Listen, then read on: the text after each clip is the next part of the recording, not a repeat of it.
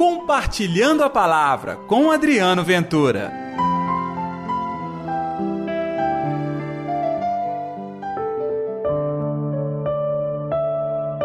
Mestre, qual é o maior mandamento da lei? Ei pessoal, tudo bem? Está no ar o Compartilhando a Palavra desta sexta-feira, hoje, dia 25 de agosto. Que a paz, que o amor, que a alegria de Deus esteja reinando no seu coração. Muito obrigado a você que todos os dias acompanha aqui na Rádio América, Rádio da Padroeira de Minas, o nosso programa Compartilhando a Palavra.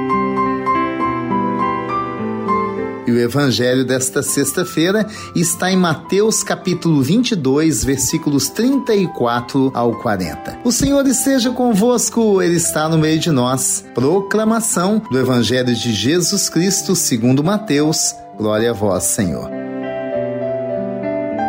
Naquele tempo, os fariseus ouviram dizer que Jesus tinha feito calar os saduceus. Então eles se reuniram em grupo e um deles perguntou a Jesus para experimentá-lo: Mestre, qual é o maior mandamento da lei? Jesus respondeu: Amarás o Senhor teu Deus de todo o teu coração, de toda a tua alma, de todo o teu entendimento. Esse é o maior e o primeiro mandamento. O segundo é semelhante a esse: amarás ao teu próximo como a ti mesmo. Toda a lei e os profetas dependem desses dois mandamentos. Palavra da salvação, glória a vós, Senhor.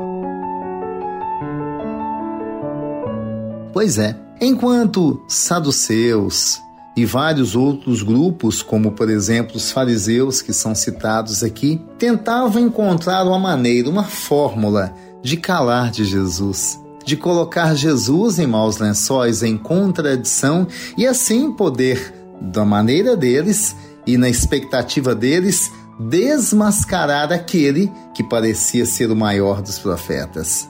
Pois é, todos esses se enganaram. Até porque Jesus não queria entrar nesta disputa. Jesus não estava ali em busca de holofote. Jesus estava ali pregando o reino de Deus. E a pregação de Jesus tem algo muito bonito que todos nós cristãos temos que aprender. Jesus não somente falava. Por que falar, gente?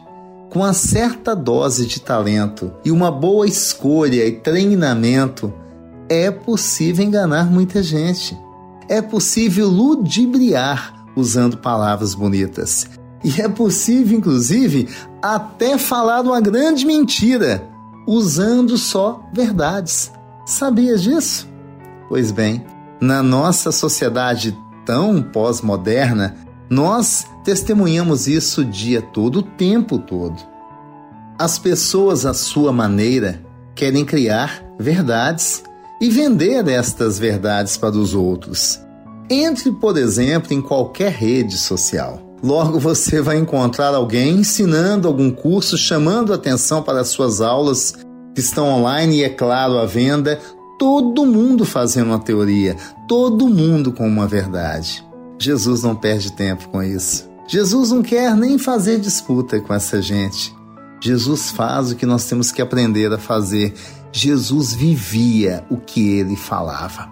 Então, Jesus não era um marqueteiro, Jesus não era um profissional de propaganda, Jesus não era um vendedor. Jesus é a palavra de Deus acontecendo. E ela aconteceu na vida daquela gente. Tanto que as palavras de Jesus transformaram muita gente, e passados dois mil anos nós estamos aqui, bebendo desta palavra que transforma a nossa vida. Então vamos lá. Amar a Deus de todo o coração de toda a tua alma, todo o teu entendimento.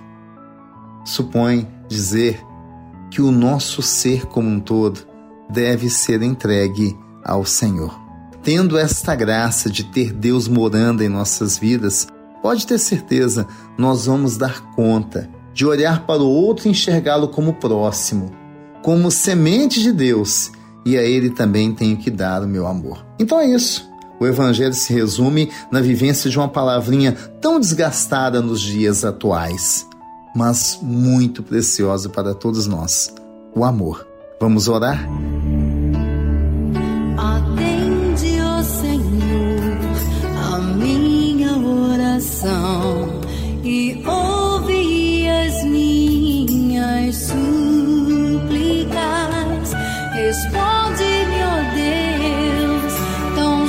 Justo e fiel.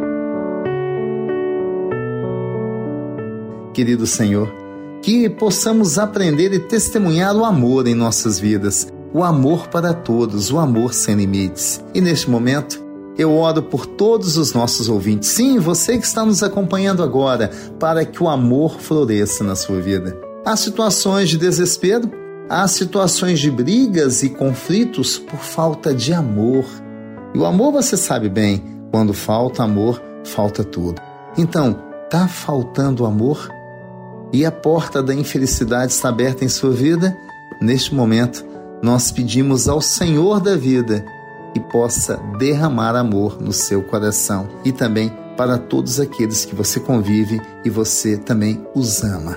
Que assim seja, em nome do Pai, do Filho e do Espírito Santo. Amém. E pela intercessão de Nossa Senhora da Piedade, padroeira das nossas Minas Gerais. Até amanhã com o nosso Compartilhando a Palavra. Compartilhe a palavra você também.